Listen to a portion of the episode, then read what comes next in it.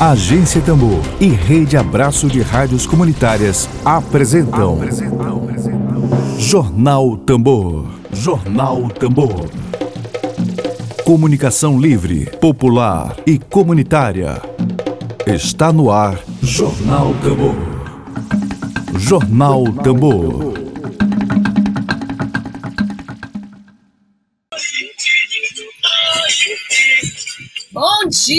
Bom dia, bom dia, bom dia, bom dia. Proibido proibir aqui na Agência Tambor. A gente começa esta quinta-feira, dia 7 de janeiro de 2021, desejando a você um ótimo dia e, claro, com a trilha sonora do Caetano Veloso é proibido proibir. A gente anuncia logo de início aqui que daqui a pouquinho teremos um bate-papo, uma conversa, um, com um prazer enorme. Nós vamos receber aqui o João Baldo de Moraes, que é cineasta, que é profissional do jornalismo. Vamos falar daqui a pouquinho sobre o documentário Sem Censura, que foi realizado em 1984 e permaneceu inédito por 38 anos censura na Universidade Federal do Maranhão, um registro histórico. Um beijo, meu amor. Vale a pena a gente acompanhar essa entrevista. Hoje, dia 7 de janeiro de 2021. Dedo de prosa. Dedo de prosa.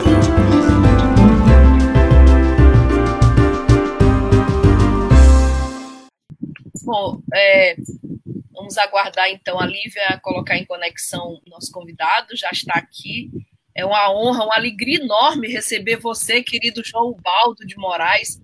Bom dia para você. Para mim, então, que fui repórter de TV, ter você aqui hoje é uma alegria enorme. Bom dia, Baldo.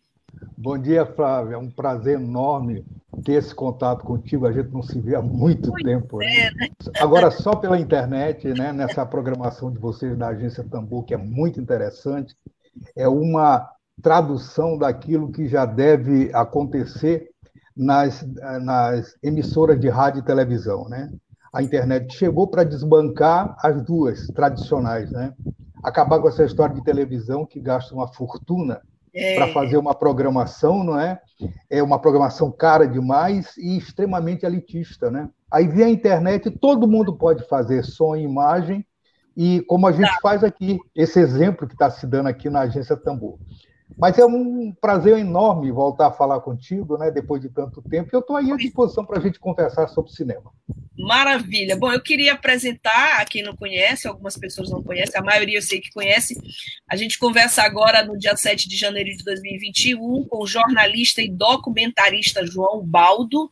Vamos conversar sobre o documentário Sem Censura, que foi realizado em 1984, que permaneceu, portanto, inédito por 38 anos. O filme registra os principais momentos da preparação e realização da passeata em protesto feita por estudantes da Universidade Federal do Maranhão, liderados pelo Diretório Acadêmico de Comunicação Social e pelo Diretório Central dos Estudantes, o DCE, contra a censura e interferência da direção do curso de comunicação nas matérias produzidas pelo jornal Laboratório de Jornalismo. Baldo, eu vi, eu assisti hoje cedo o documentário é com muita emoção que a gente ouve a voz do Roberto Fernandes narrando, a gente. É verdade. E parece que o professor Francisco Gonçalves também narra um trecho, não é isso? É, ele dá um depoimento no dá documentário, um depoimento. né? É um Car depoimento. É, Carmen, eu falo porque foram meus professores, Carmen e Chico Gonçalves foram meus professores, meus colegas na época, dessa geração de ouro aí de, jornalistas, da UFMA, da qual também sou egressa, então, Baldo, queria primeiro é, te parabenizar em nome de toda a nossa agência Tambor aqui por esse resgate importantíssimo, que é um documentário e que permaneceu aí por 38 anos, inédito, e começar... É verdade. É, é verdade, é. Flávia.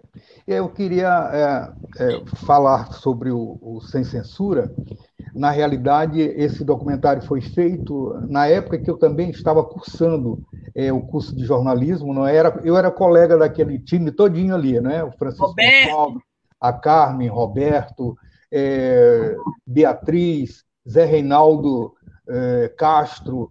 Então era um time assim grande, um time importante na história do do, do, do curso de comunicação.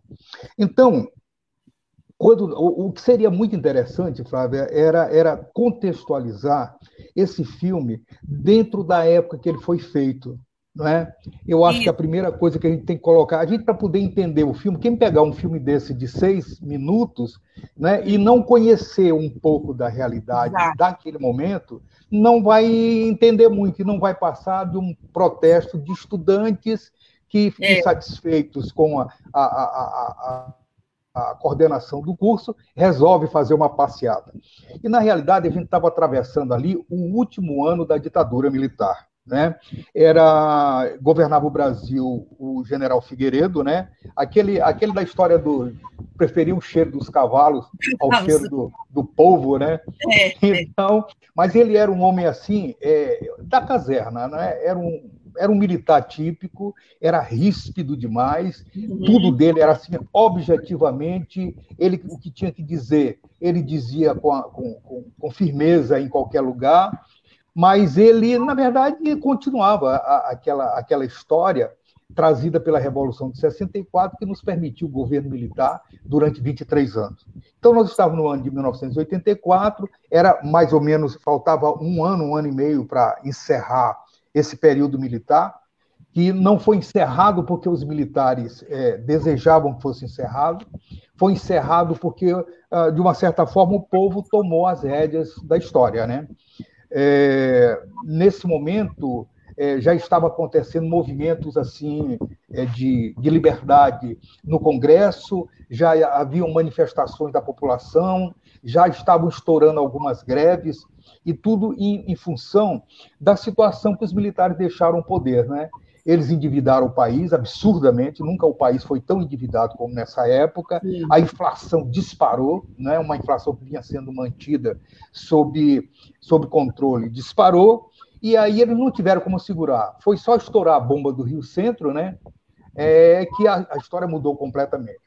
E essa, e essa história toda da, da atentado do Rio Centro, é, a, aquela emenda do, do, Dante de Oliveira, que foi rejeitada no Congresso, né, que pretendia Direta. eleições diretas já, né, diretas, aliás, diretas para todos os cargos. Né? A direta já saiu depois. E isso tudo é, refletia no ambiente estudantil. Né? Na universidade, nós tínhamos. Eu me lembro muito bem, Flávia, nós não somos bem contemporâneos na universidade, né? Eu sou mais velho que você, naturalmente, né? Hum. E você você passou pelo curso já depois que eu passei, né? Eu entrei então, em 87, né? O documentário é de 87. Eu entrei é, em 84. É, 84. E eu entrei na universidade é, em 1980. Uhum. E quando eu fiz esse documentário, a gente estava saindo do curso, né? Estava terminando o curso. Sim. Então, assim, é, você já encontrou um ambiente muito mais democrático na universidade. Quando eu cheguei no curso de comunicação, por eu ser, eu já era casado, já tinha um filho, né? É, e, e, era mais velho que a minha turma. Lá só tinha contemporâneos meus de, de idade, né? O Ivan Sarney, que ficou um tempo lá no, no curso de comunicação, e a Helena Hiller. A doutora Helena Hiller, que é jornalista e tal, ela era também contemporânea da gente. E tinha mais alguns com idade aproximada da minha mas o resto era só menino, entendeu? Como você entrou na universidade, 18 anos, 19 anos, menina, era uma situação assim terrível, porque quando eu cheguei à sala de aula, eu fui confundido com alguém que estava vigiando as coisas dentro da sala de aula. Por quê? Porque eu era mais velho, porque eu, eu era é. assim sério, muito sério, né? eu não tinha ambiente ainda entre os colegas, e eles achavam que eu estava lá de dedo duro, essa que é a verdade, né? Uhum. Mas não era só eu, era eu, era a Helena, era o Ivan, era todo mundo que era mais velho e chegava na sala, eles tinham um terror, porque a universidade ela, ela dificultava a vida dos alunos assim. Olha, tem aula, tem professor, agora não se fala de política, não se faz manifestação, não se tem atitudes, é, não se convida pessoas da comunidade uhum. que pensem diferente do que está se dando na sala de aula. Então era uma coisa muito difícil, ninguém ia à universidade fazer uma palestra. Para fazer essa palestra, Sim. as pessoas tinham que pedir permissão ao curso de comunicação. Consequentemente, isso ia parar na mão do, do professor Zé Maria Cabral, que era é, executava com mão forte né, é. é. as ordens dentro da universidade. Então, o ambiente era assim de desconfiança geral dentro da sala de aula. Todo mundo era suspeito na sala de aula. Mas os movimentos estavam todos parados. Os estudantes não faziam movimentação externa. Era permitido alguma, orientação, é, alguma movimentação dentro da sala de aula. Mas externamente, se fosse para o pátio, se fosse para o corredor, se fosse para o outro prédio, já começava a dificuldade. E aquele que tivesse o azar de ser apontado como subversivo, esse teria seu caso apurado imediatamente para que a universidade tomasse providência. Então, foi nesse ambiente de extrema desconfiança que eu fiz esse filme. Né? E o outro momento era o momento da, da que a gente já atravessava no cinema de falta de recurso, né? Não tinha recurso para fazer filme. Eu sempre fiz filme com o meu próprio dinheiro. Eu conseguia fazer um esforço para fazer para fazer um filme aqui, outro ali, tanto que a minha filmografia não é tão extensa quanto você possa imaginar, né? Então, nesse filme, eu digo, olha, quer saber de uma coisa? Eu vou, eu vou registrar esse filme, eu vou registrar esse evento. E aí foi uma beleza, porque os alunos ficaram é. motivados, né? E conseguiram fazer uma passeata assim. Você vê a passeata é, extremamente organizada, não é? Sem o menor problema de, de, de com a segurança que a segurança a universidade nesse momento tinha segurança privada que era atenta entendeu? Eles eles, eles ficavam lá vigilantes o tempo inteiro. E nós fizemos a passeata em silêncio tinha apenas um bumbo marcando o passo Sim. e entrávamos na sala de aula com os recados escritos no, no, em papel em, em cartolina. Ninguém falava nada né só depois da passeata é que houveram manifestações de corredores, etc., onde se fez é, representação teatral, e aí aparece o Ben TV, não é? que é conhecido de todos nós, que é jornalista, médico e tal, também era colega do curso de comunicação, Sim. mais jovem do que eu, né? Então, assim, nós fizemos essa passeata e não, não, não tivemos nenhuma repressão, porque também não houve nenhuma necessidade de reprimir. O reitor resolveu ficar calado, todo mundo fez que não era, não era com ele o assunto, e ficou o pessoal do curso de jornalismo andando pelos prédios, né, pelos corredores, fazendo o seu protesto. Mas foi um momento muito interessante de liberdade né, na universidade. Essa liberdade que a gente não tinha, a universidade há uns 10 anos não registrava um movimento público sequer. Por quê? Sim. Porque era proibido. Ninguém se arriscava a fazer protesto. O protesto você faria é, dentro da sala de aula. Então foi uma coisa assim muito interessante. Eu acho que é, é, é um filme assim emblemático para a história do movimento estudantil dentro da UFMA, né? Agora, o Baldo, é, esse filme, esse documentário teu ficou durante 38 anos inédito. E aí eu queria que tu fala, fizesses assim uma, uma correlação entre aquela época e hoje, por exemplo, a gente tem Wagner Moura falando que há censura assim no Brasil. Ele fez aquele filme Marighella, esperava ser é lançado no dia 20 de novembro, mas acabou não lançando por conta da, hum. da era Bolsonaro. Assim, queria Sim. que tu fizesses claro. A gente vive hoje uma outra situação, mas é uma situação que é possível sim fazer vários paralelos com o período ditatorial assumidamente de censura e a censura velada hoje. Hoje, o ministro da Saúde diz, ministro da Educação diz que a universidade tem é baderneiro, né? É verdade. Que tu fizesses essa correlação, assim, de uma época okay. e hoje. Hoje, tu achas que há censura conforme algumas, algumas produções de cinema estão sendo censuradas, a censura velada? Queria te pedir isso. Olha, é, na realidade, esse filme ele permaneceu inédito por esse tempo inteiro por outras razões que não a censura expressa é, da censura federal, porque na época nós tínhamos a censura federal que todos os filmes que passassem, é, que fossem exibidos publicamente, nós não tínhamos internet, né? Nós só tínhamos as salas de cinema, não tínhamos acesso às salas de cinema por ser o cinema considerado amador. A gente é, era obrigado a levar para o censor é ver cada filme que fosse exibido na sala do festival. Então, durante todos os anos que nós fizemos o festival é, é, Guarnicê de Cinema, hoje Guarnicê de Cinema, que começou em 1978, né? E aí nós já estávamos em 84. O festival permanecia, mas todos os filmes tinham que ser censurados, tinham que receber o ok da censura.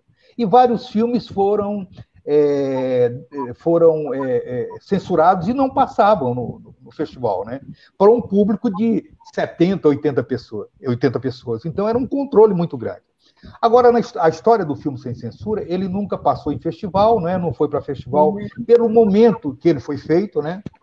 É, havia, na verdade, eh, Flávia, nesse momento que foi feito o filme, que é o ano de 84, a gente estava no final da ditadura. Entende? Sim. Então, essa coisa de censurar é, um filme é, amador, um filme que ia passar em festival, provavelmente, em, em pequenas salas de cinema, não era, não era negócio para o governo. O governo estava preocupado com outras coisas, que era se manter no poder. Então, o filme ficou muito tempo é, sem, sem ser exibido, não é? ficou inédito por outras razões que não a censura. É, é, na verdade, assim, a gente teve problemas com a, o final do, do, período Super 8, né? que foi um cinema que se fez nos anos 70, começou até os anos 80, quando chegou nos anos 82, 83, a Kodak resolveu retirar do mercado o cinema Super 8. Simplesmente, por quê? Porque havia chegado a ideia do vídeo. O vídeo VHS, o vídeo Betacam, que era um desastre em termos de imagem, em termos de manipulação, em termos de produção. Tanto que entre a, o, o, vamos dizer assim, o fechamento do período Super 8, por falta mesmo de filmes, por falta Sim. de, de matéria-prima, é, até o período que a televisão começou a trabalhar com o vídeo, o Matic, isso aí dá uns seis anos, cinco anos, seis anos, a produção independente, a produção amadora, como se chama, né? Uhum. Ela teve uma queda assim estrondosa, porque ninguém conseguia fazer um filme em VHS, que teoricamente estava substituindo o uhum. Super 8, é com os meios que tinha na mão. O Super 8, diferente do vídeo VHS, você tinha tudo na mão. Você mesmo podia fazer seu próprio filme, como hoje a gente faz no computador, na era digital. Era mais ou menos assim. O que demorava muito era o, o, fato de mandar revelar fora, os laboratórios eram fora, eu mandei revelar filme nos Estados Unidos, mandei revelar filme é, é, aqui na América Central, esqueci o país, eu mandei uma vez só lá. Mandei revelar lá, porque aqui já não tinha mais, a Kodak não recebia mais filme Super 8. Sim. Então, assim, a entrada do VHS fez com que houvesse uma queda estrondosa na qualidade do, do vídeo e, e uma queda de produção. Então se passou cinco ou seis anos sem produzir quase nada, uhum. aí não se conseguia por essas razões, né? Depois chegou o, o, o, cinema digital, aí mudou completamente a história, né? Quando chegou o digital, mudou completamente a história. Aí começou a se trabalhar com a, a produção de filme é, digital e edição não linear, feito no computador, no laptop, como Sim. hoje todo mundo faz e todo mundo faz em casa, né? Então, uhum. assim, esse fato fez com que o filme ficasse é, as traças aqui na minha casa.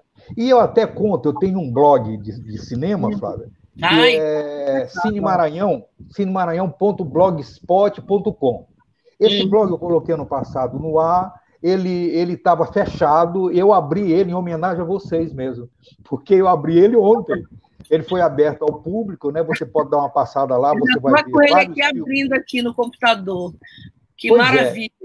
É. é. eu passei a, a, mostrar é um blog assim pessoal, né?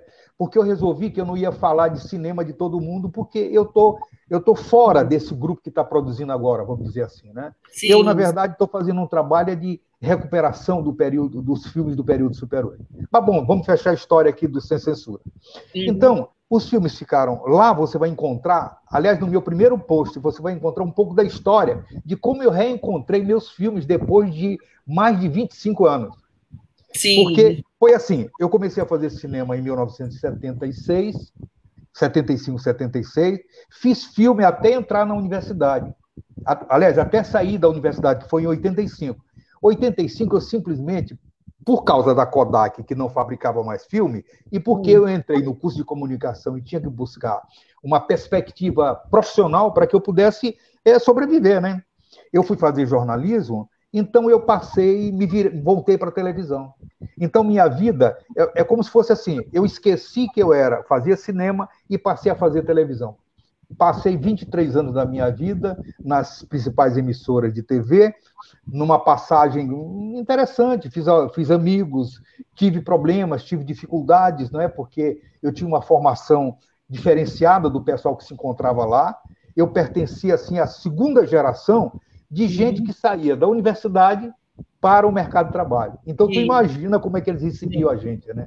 Então, era uma situação muito difícil. Eu enfrentei isso na TV Difusora quando cheguei com o programa Bom Dia Maranhão, juntamente com o jornalista Castelo Branco, que mora no Rio de Janeiro hoje. Sim. Então foi um período muito difícil. Eles aceitavam a gente porque não tinha outro jeito, mas a pressão era muito grande. Tanto que na TV Difusora a gente tinha o programa Bom Dia Maranhão, que tinha uma editoria completamente fora da diretoria de jornalismo. Era uma coisa direta, que a gente respondia direto para o uhum. proprietário, e não respondia para o diretor de jornalismo. Aí pronto, aí foi que a conversa ficou muito ruim. Mas, é. enfim, é, o filme Sem Censura acabou ficando na prateleira por causa disso. Não houve uma censura da, da Polícia Federal, porque eles já não faziam mais. Se fizessem, claro que ele seria censurado. Mas aí entrou o período de liberdade, aí entrou o, o, o, o Sarney, no caso, que foi o, presidente da transição, né? no lugar do Tancredo Neves. Então as coisas ficaram abertas, escancaradas, estouraram um monte de greve no país, e eles não iam se preocupar com um filme é, é, é, é feito em Super 8 ou 16 milímetros, entendeu? Então, o filme ficou, na verdade, é, segregado à prateleira, porque eu achava que não tinha importância mais, entendeu? Eu estava na televisão, não estava preocupado mais com cinema, e aí eu fui achar isto depois, já em 2013, 2014, que eu fui voltar minha pensão para esse acervo, que eu achava que ainda tinha uhum. guardado. Né? E aí foi a surpresa, foi que eu encontrei esse monte de filmes, né? É, não só os meus, né? Eu encontrei os meus filmes, né? Meu acervo que eu achava que era pequeno, insignificante, que não valia a pena, né? Imaginava que com trinta e tantos anos guardado, é, sem cuidados técnicos, ele estava todo deteriorado, e foi o contrário, né? Você vai encontrar lá na minha página alguns filmes assim que têm imagens muito boas, muito boas, excelente qualidade.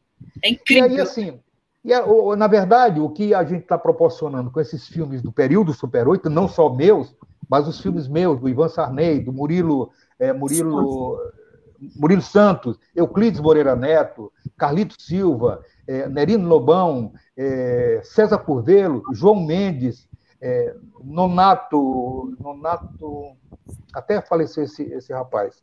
Então, é, ao, ao, contrário do que se diz por aí, que no cinema do Maranhão tem quatro ou cinco pessoas que fizeram filmes, que é, fizeram o período Super 8, que fizeram muitos filmes, etc. e tal, a gente tem mais de 30, de 30 diretores de cinema desse período Super 8.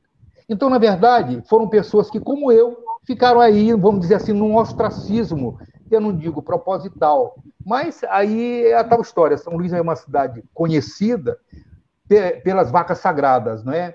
Então, é, as pessoas apontam quem deve ser o sujeito que representa cada segmento, principalmente na área cultural. E aí apontavam dois, três e deixavam vinte e tantos do lado de fora. Então, assim, eu estou levantando todo esse acervo, né? Eu tenho catalogado é, esses filmes que dá um número mais ou menos de 140 filmes de curta-metragem. Não é? 140, é, Valdo, é muita 140 filmes, muita coisa, muita coisa. Agora sim, eu fiz o que pude até agora, né? Eu fiz o levantamento, eu fiz, eu uhum. fiz a, a telecinagem desse filme, é porque é um processo antigo a telecinagem, e consegui fazer os meus filmes, o meu acervo, o acervo do Ivan Sarney, que também é um acervo representativo, ele fez mais de 14 filmes de curta-metragem, é, o acervo é um acervo meu de, de, alguns outros que eu tinha na mão, que ficaram na minha mão, e o Joaquim Eichel é, me ajudou nesse processo e resolveu é, copiar o acervo que estava na mão do Murilo Santos. Porque Murilo realmente tem um trabalho anterior a esse trabalho do Movimento Super 8, e ele vive de cinema, ele é um cineasta não é, compulsivo.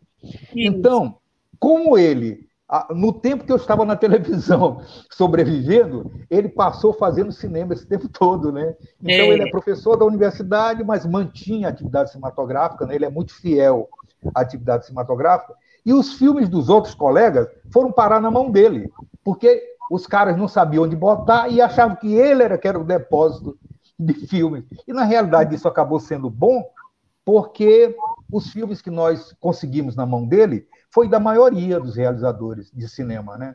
Então, é, eu acho que eu tenho em mãos, é, eu juntamente com o Joaquim Aikel lá no Mavan, nós temos 80 e poucos filmes teleciнаdos. Então, está faltando aí uma parcela que a gente precisa redescobrir, procurar, identificar, uhum. para que a gente possa fazer a telecinagem, recuperar não é, esse, esse ativo cinematográfico e colocar à disposição do Maranhão. Isso não é mais meu, não é mais do Euclides, não é mais do Carlito Silva. Isso é da população. Isso. Porque, Flávia, tem uma, uma coisa é. que as pessoas precisam é, atentar para a valorização desses filmes do período Super 8, que eles foram feitos exatamente numa época quando a televisão saía do 16 milímetros e entrava no vídeo. Então, é. foi um período que São Luís, por exemplo, não tem imagem em movimento. Não tem, não tem. São Luís não tem imagem em movimento. E outra coisa, mesmo que tivesse, teriam sido colocados fora. Eu trabalhei na TV Difusora, onde não tinha arquivo. É. Eu trabalhei em outros lugares que não tinham arquivo. Quem começou a fazer um arquivo é, extremamente seleto foi a TV Mirante, isto já de 15 anos para cá, 20 anos talvez, não é? Então, é, essas imagens, elas não existem por mais que elas sejam, vamos dizer assim, reduzidas, não é? sejam relativamente precárias e precisam de restauração, são as únicas que a gente tem. É de uma então, preciosidade, né, o baldo? Eu é, acho isso. Eu né, acho. Honestamente, eu acho isso. Sim, sabe? sim, sim. Acredito que, é, assim, eu estou hoje, Flávia, eu estou praticamente aposentado das minhas atividades de jornalismo, né?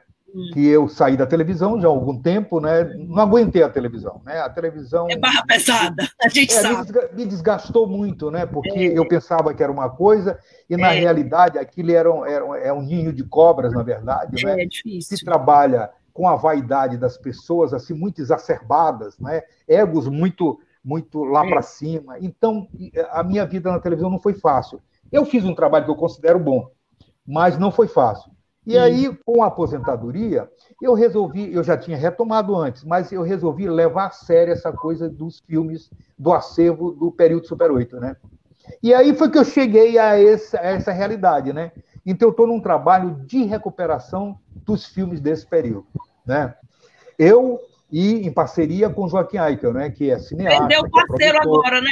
Tu perdeste o parceiro. É, parceiro agora. Pois é, agora ele foi para a comunicação da prefeitura. Eu não sei como é que vai ser. porque aí até para falar com ele vai ser né? difícil. Eu não sei, ele dá conta de tanta coisa que é capaz Rapaz, de continuar. Ele é, é, ele é complicado ele é nessa muito, história, mas ele, ele é, é assim. É, é. Ele é assim muito inquieto. Ele deixa é. a gente doido, né? Ele, ele, ele é assim muito apressado. É. Então a nossa diferença básica é que ele é muito rápido e eu sou muito mais lento. Mas assim dá certo, porque, é. na verdade, eu cuido dessa parte de, de, de, filmes, de acervo, de restauração, que é isso que eu estou acertando com ele para que a gente tenha uma sistemática mais, mais institucional, que não a minha, porque eu estou fazendo tudo isso em casa. Né? Eu estou aprendendo a editar no Premiere, eu estou aprendendo a fazer recuperação de imagem. E, e tu sabes, na televisão, a gente não aprende a editar, a gente manda o editor não. editar. Não, é. Então, imagina o que foi para mim é, aprender a, a, manusear uma tecnologia como a digital do Premiere. Então, foi complicado, mas eu estou vencendo essa parte, que né? Bom. E espero que o Joaquim agora é, diga assim: olha, Baldo, vamos sentar e vamos tocar o nosso projeto de restauração de filmes para que ele, para que eu possa fazer uma nova telecinagem, né? Que é essa que é a minha ideia, fazer uma nova telecinagem que tem uma tecnologia nova agora, que é de copiar o filme como se fosse copiar quadrinho por quadrinho, chama uhum. side by side, é, é esse tipo, essa cópia digital. Então, nesse, esse tipo de cópia vai nos tirar uma série de problemas que aparecem nos filmes, como a, a, a instabilidade das imagens por causa das emendas é, ressecadas.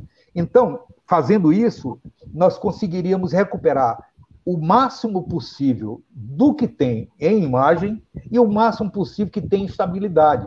Aí você também pega o som e trata o som. Trata o som que tem software para isso, né? Então eu acho assim, o, o, esse trabalho chama-se trabalho de restauro de filme. É uma coisa mais cara, mas é uma coisa que tem que ser feito num, num outro momento, né? no momento seguinte. Agora, eu estou trabalhando para identificar o restante desses filmes, que eu tenho a relação absolutamente de todos os filmes, mas não tenho todas as cópias. É, identificar esses filmes, é, fazer a copiagem dele em digital, nesse sistema side by side, né? e num terceiro momento, aí publicar, colocar à disposição das pessoas para pesquisa, para para é, é, é, confecção de outros filmes de curta-metragem, que a gente tem um movimento aqui muito bom, que inclusive já utiliza esses filmes. Eu tenho um filme, é, me parece que é 86. É maio, do... maio 86 do Beto Matuque, né? Beto, Beto Matuque, é, exatamente. Esse filme utiliza é. mais de um minuto do Sem Censura. Eu vi, tem imagens tuas do teu filme. Imagem do Sem Censura. É. Então, o que, que acontece? Esses filmes servirão de acervo, de documento, para a produção de novos documentários. Então, assim, tu me disseres assim, mas o Baldo, você está recuperando filmes de. Eu tenho um filme aqui de 43 anos atrás, né? Então você está. Ah, você está pegando coisa velha, etc, etc. Gente, é velho, mas é, é nosso, é, é, é, faz parte da vida da gente, da vida do Maranhão, da vida do. História, do... né? É história, documento. Eu, pelo menos, entendo assim, e espero que as pessoas que venham a ajudar nesse projeto, né, é, pensem da mesma forma e nos ajudem a a fazer, colocar esse projeto em dia e, enfim, executá-lo como a gente pretende. Perfeito. Bom, Baldo, a gente já está se encaminhando aqui para o finalzinho, mas eu queria agora fazer menção à nossa audiência. É, muita gente fazendo comentário aqui. A Leidiana Caldas, é, que coisa maravilhosa ter aqui o jornalista e realizador, documentarista, superoitista João Baldo, relatos valiosos Emília Azevedo manda um abraço para João Ubaldo de Moraes, faz tempo que não fala com ele. É verdade. A Leide fala também que os filmes de João Baldo são muito bem conservados, são mais de 100 filmes. Ele me falou aqui 140, Leide. Segundo registro sobre a filmografia maranhense superoitista da década de 70 e 80, fala inclusive que esses filmes são arquivos da memória visual, recortes da história do Maranhão. A gente concorda em gênero, número e grau. Mando um abraço para você, João Baldo, que recebeu a Lady Ana quando ela estava pesquisando cinema superoitista no mestrado. É verdade. Ela, é. ela tem um livro sobre o assunto. É, o, o Martins Quelé, grande ano e muito achei a agência Tambor e seus idealizadores. Tenho certeza que o Tambor, rufando, vai dar filme, vai. vai sim, vai sim. Vida longa, Flávio, Emílio, Rejane, todos da retaguarda Axé. Viva o cinema brasileiro. Valdo, por falar em cinema brasileiro, é, é, essa entrevista ela tem um caráter aqui para nós, além do resgate histórico da, da preciosidade, é, importância desse trabalho. A gente tem, por exemplo, uma, a nossa querida Lívia Lima, que é a caçulinha da agência Tambor, que é estudante da UFM, acabou de fazer um filme querida, um curta. Opa, oi, que legal no cinema de Guarulhos. Quer dizer, essa geração nova que está aqui na UFMA estudando rádio TV, fazendo cinema, vai poder ter essa fonte, beber nessa fonte aí da história do cinema é, maranhense. Com certeza, com certeza. Te perguntar um pouco agora sobre o cinema no Maranhão. Hoje a gente tem uma escola de cinema do IFMA, a gente tem algumas pequenas iniciativas ainda embrionárias, mas porém importantes, né, para quem gosta de cinema. É, queria ouvir um pouco a tua opinião. A gente precisa muito de apoio e patrocínio ainda. Essa garotada está fazendo cinema passando chapéuzinho, né? Como na tua é. época, imagina na tua época. Era assim, era assim. Continua. Agora, bem, bem mais difícil na nossa época, porque era tudo importado, né? Era tudo material Mais importado caro. que a gente tinha. A gente tinha que comprar ou tinha que pedir emprestado. No meu caso, por exemplo, eu tenho uma produção que não é muito, muito, muito assim é, sistemática, porque eu, eu tinha pouco dinheiro, eu era estudante ainda, eu tinha 22 anos, recém saído da, da adolescência, né? Então, é. eu não tinha recurso, não tinha dinheiro, e tinha que me virar para economizar no empreguinho que eu tinha na Praia Grande para poder fazer filme. Eu nunca ganhei dinheiro com cinema, na verdade. Mas aí, assim, Flávia, eu acho que hoje a realidade é uma realidade é, completamente diferente do, do meu tempo. Por quê? Porque uh, o digital, o digital, a era digital, a internet, nos dá a possibilidade de fazer o que você está fazendo agora, que é fazer um programa de TV, na verdade é um programa de TV na internet. Quer Isso. Dizer, todas as pessoas podem receber isto no seu celular. Quer dizer, o grande problema agora é que todos têm um celular e têm uma internet de graça. A internet não pode ser paga. A internet de graça para que todo mundo tenha acesso. E aí sim, as TVs e as rádios que não se é, é, é, é modernizarem, não, não, perceber essa realidade, vão falir mesmo, porque não vão poder aguentar. Então, assim, com essa realidade digital, as pessoas podem fazer um cinema com o próprio celular com o próprio celular. Então, na verdade, o que importa agora não é o meio que você utiliza para fazer filme, mas o que importa é o conteúdo. É o conteúdo, é, é o que você está fazendo, é a mensagem que você está transmitindo. Então, as pessoas não precisam se preocupar. Não, eu só vou fazer um filme quando eu tiver uma câmera é, D30 da Canon, que custa é, 10 mil reais. Não, você não precisa ter uma Sony, não sei das quantas, não sei das quantas, que eu nem tenho. Eu uso câmera fotográfica para fazer cinema. Uhum. Então, se você tiver um celular é, mediamente moderno, mediamente moderno, você utilizando recursos como a gente utilizava muito na época, né, muito, muito acessório feito à mão, você acaba fazendo um filme com a melhor qualidade, inclusive de som, som e imagem. Então, é mais ou menos isso que está acontecendo agora. Como as pessoas tomaram nas suas mãos os meios de produção, que é o computador, que é o digital, que é o celular, que é a câmera fotográfica que filma com qualidade é, comprada por R$ 1.200, uma câmera dessa, você compra uma Canon de excelente qualidade, com som, com som direto, você compra por R$ 1.200, R$ 1.300, junta duas pessoas, compra isso facilmente, porque isso dá duas noitadas é, é, nas boates, né? Então, e isso está acontecendo não só no Maranhão, está acontecendo no mundo inteiro.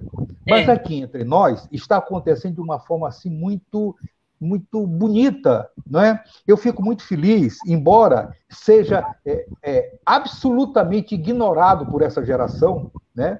A geração não sabe de mim, mas eu sei dele, né? Não sabe de mim porque os jovens costumam é, deixar os mais antigos é como dinossauro, como é, é, é, é, iniciante, como pessoa que já fez. E na realidade a gente está aí vivo e bulindo e trabalhando fazendo a mesma coisa que eles fazem. Então, eu não tenho contato com essa geração. Eu conheço alguns, né? Eu conheço o Frederico, eu conheço aquele menino. É... Frederico ah, Machado. Um Frederico Machado, né? Eu conheço pouquíssimas pessoas. Tem alguns que vêm mais ou menos do período intermediário do cinema para o vídeo, né? que eu já conhecia, né? Mas esse pessoal novo eu só vejo na internet. E fico muito feliz, porque eu vejo muita coisa boa eu vejo muitos filmes muito bem acabados, principalmente filme de curta-metragem, que é a minha, meu gosto, né? Eu gosto de filme de curta e uhum. média-metragem, eu não gosto de longa. Eu acho que longa é a oportunidade para fazer mais besteira do que faria num curta.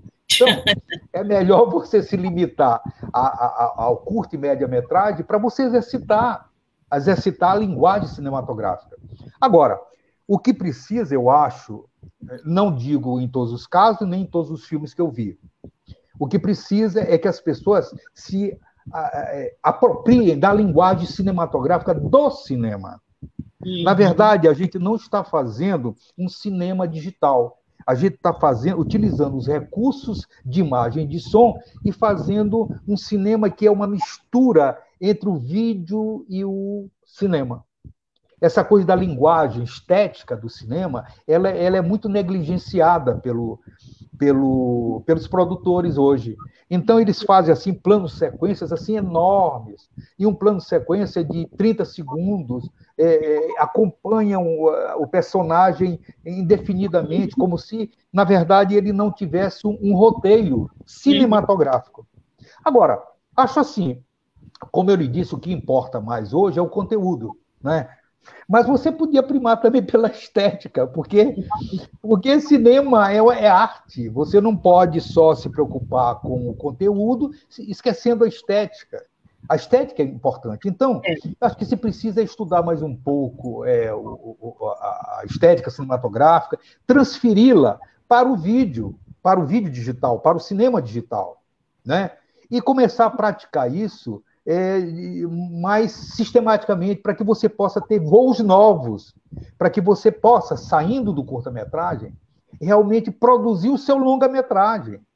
Porque, na, na verdade, assim, o cinema e o, o, o, vídeo digital continuam muito caro. A gente pensa que é barato, mas não é barato. É. Se você for fazer um filme em cinema, que já se faz muito pouco hoje, e for fazê-lo é, em digital, o que, que acontece? Você coloca toda a estrutura de cinema e ele fica tão caro quanto. Fica. Entendeu?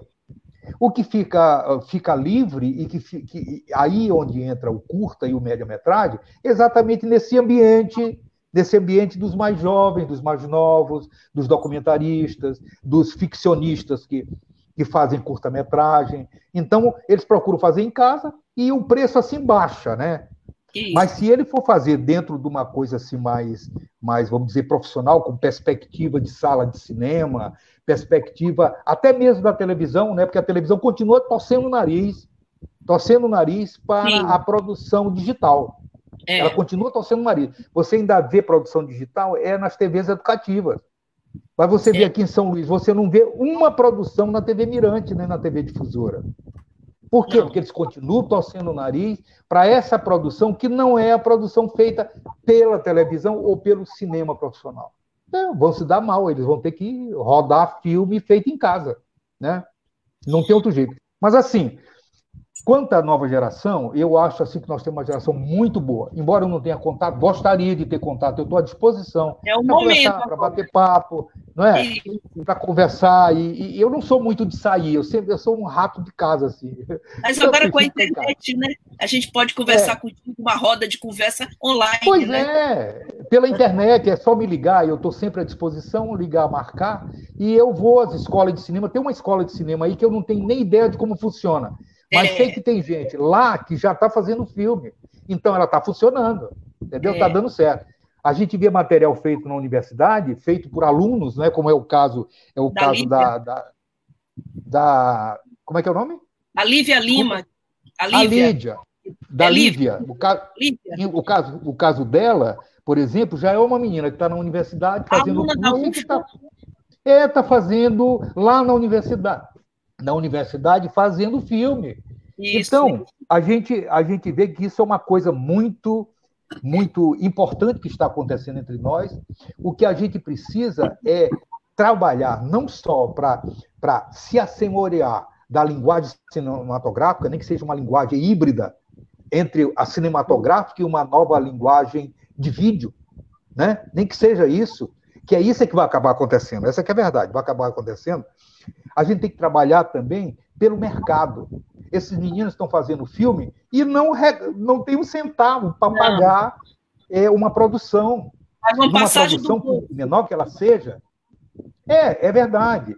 Então, uma, uma, produção, por menor que ela seja, ela custa, por exemplo, um documentário, eu estimo, eu gasto menos. Mas eu estimo que um menino desse que faça um documentário de 12, 14 minutos em, em digital, ele gasta em torno de 5, 6 mil reais. É muito. É muito. E isso porque ele tem os meios de produção é, na mão ou cedidos, por exemplo, pelo Joaquim Aico, que protege um monte de gente é para fazer filme. Né? Trabalha com paixão então, ele. É, ele é apaixonado pelo que faz. Né? Eu, é. eu gosto muito do Joaquim. Ele é um cara assim. É, eu não sei o que ele pode fazer lá no Sacom, né? Porque ele é artista, né, e tal, mas ele é competente, é, né? Eu acho que ele pode fazer tá um trabalho bom, com o né? desafio, né? Que bom. Pelo é. menos movimenta um pouco, né? Sai daquela Não, bom, mas ele, ele, assim, eu acho que ele pode fazer um trabalho bom porque ele tem um relacionamento acho... excelente com, com a imprensa, entendeu? Que é a finalidade, né? Ali é. ele, a finalidade dele é fazer o bom relacionamento do governo é. com os veículos de comunicação. Verdade. Então, um cara é competente, é o sujeito um pouco, que tem. Né? um talento enorme, né? Agora ele é apressado, eu quero ver como é que ele vai correr lá na Secom. É, Secom não anda, né? Lenta, né? Não anda, meu amigo. Secom é, é difícil. difícil. É difícil, Mas ele, ele vai. A gente deseja sucesso para ele. É claro, um, claro incrível. O Baldo, foi um prazer enorme conversar contigo. Eu acho que essa moçada nova, Lívia, é, a própria Leide, que está tá empolgadíssima aqui com a tua entrevista ao vivo, assistindo, poderia organizar mais rodas de conversa para que. Porque esse material é muito precioso para todos nós. É queria te desejar saúde, sobretudo, nesse ano, esse início de ano ainda dá para é, desejar tô... feliz é. 2021 e te agradecer pela entrevista claro. tão gostosa de fazer. Obrigada. Tá bom, Flávio. Eu quero agradecer a você, não é? Foi um prazer enorme voltar a reencontrá-la. Você é uma jornalista competente, a gente se conhece de outros lugares, né? Da é. televisão e da SECOM também, né? Que nós trabalhamos na, na SECOM. E eu queria agradecer assim a gentileza do, do, de vocês terem me convidado, do Ed Wilson, que é um jornalista da maior competência, né? Um sujeito assim, ótimo para a gente conversar, trocar ideias. Eu gosto muito dele. Né? Quero lembrar o Zé Reinaldo, que é lá do Agenda Maranhão, que é nosso colegão aí. Eita, gente boa, né? É. Adoro o Zé Reinaldo, é gente muito boa. Agradecer ao Emílio a lembrança do... de estudantes. Hein? Zé Reinaldo, meu Pedro, colega. Pedro Freire também. Pedro Freire, foi meu colega Jorge também. É um time muito bom, um time muito bom. Então, eu queria agradecer também ao Emílio Azevedo, né, que é um jovem jornalista talentoso, né, competente, que a gente não se vê também há um tempão, né? E agradecer a nossa amiga é, é, estudante aí que está fazendo o filme. Eu vou olhar seu filme, eu vou anotar o nome dele para buscar na internet, a Lívia, né? E agradecer a Leide, né, que é uma é professora, né? E autora de, um, de uma pesquisa sobre o movimento Super 8, né? É, eu tive a oportunidade de conhecê-la, ainda não li ainda a pesquisa inteira, né, o livro inteiro, mas eu vou ler, porque eu preciso ler, eu preciso me informar. E agradecer finalmente a todos a sua produção, a Rejane, que foi muito gentil comigo ao me convidar. E um abraço muito grande, Flávio, eu estou à disposição. Muito obrigada, João Baldo, e a todos e a todas que nos acompanharam. Estamos ao vivo no Twitter, no Facebook e no YouTube. Daqui a pouquinho no podcast Spotify, na plataforma Spotify, você vai poder acessar a entrevista do João Baldo de Moraes no Spotify, distribuir, divulgar, compartilhar. A todos, a gente deseja uma ótima tarde. Eu vou encerrar aqui com um pouquinho, um áudiozinho aqui do filme, do Sem Censura. Laboratório. E ah, desejo uma boa tarde para vocês. Obrigada. A comunicação de jornalismo está impedido de circular. A determinação é do chefe do departamento Raimundo Viana, considerando que as matérias selecionadas para edição e a imprensa local. Os estudantes que produziram matéria. Web Rádio Tambor. A primeira rede de comunicação popular do Maranhão. Comunicação comunitária. Livre, alternativa e popular.